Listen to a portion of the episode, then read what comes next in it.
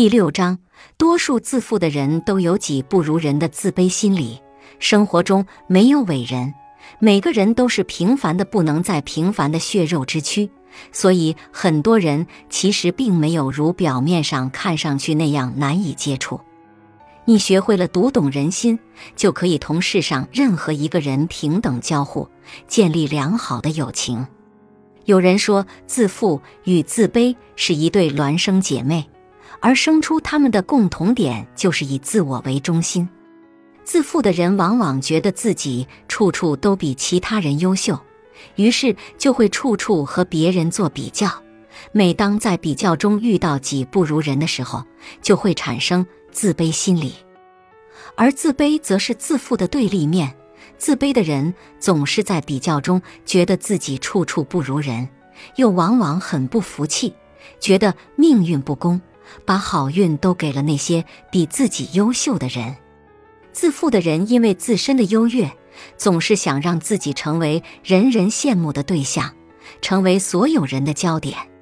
他们一旦发现了比自己更优秀的人，发现有人夺走了在他们看来本应该是投射在他们身上的目光，就会变得自卑，甚至会嫉妒，然后就想要尽快把那种优越据为己有。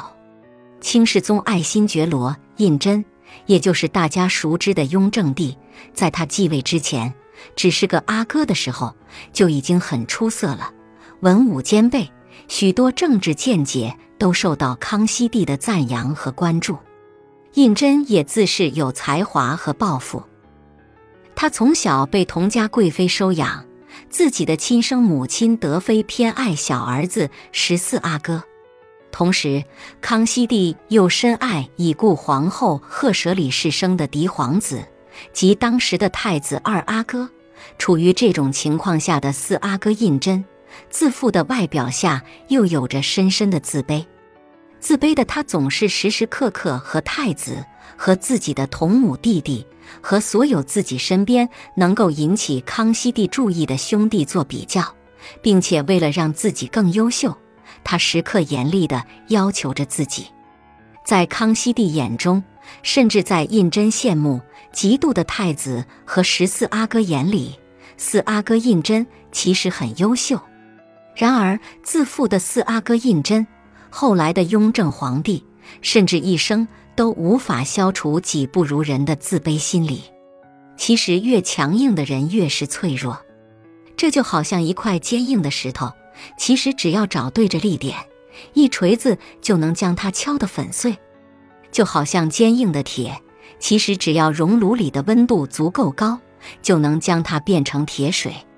就好像人越是优秀到自负者，越有着透到骨子里的自卑，他们根本没有外人想象的那么伟大与坚强。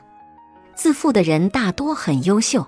长期生活在赞美的众星捧月的包围中，但是他们也会时不时地产生自卑情绪，害怕自己不够优秀，在别人面前出丑，或者害怕失去这种优越，失去众人目光的追随，认为这就是失去了自尊。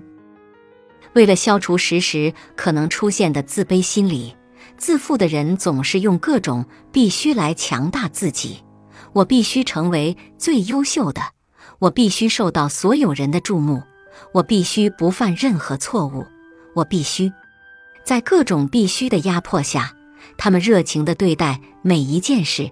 然而，一旦遇到挫折，就会很轻易地变得沮丧、灰心，直至全面否定自己，变得莫名自卑，甚至走向极端。记住，生活中没有伟人，我们都很平凡。过度自负只会让我们更自卑。本集播放完毕，感谢您的收听，喜欢别忘了订阅专辑、关注主播，主页有更多精彩内容。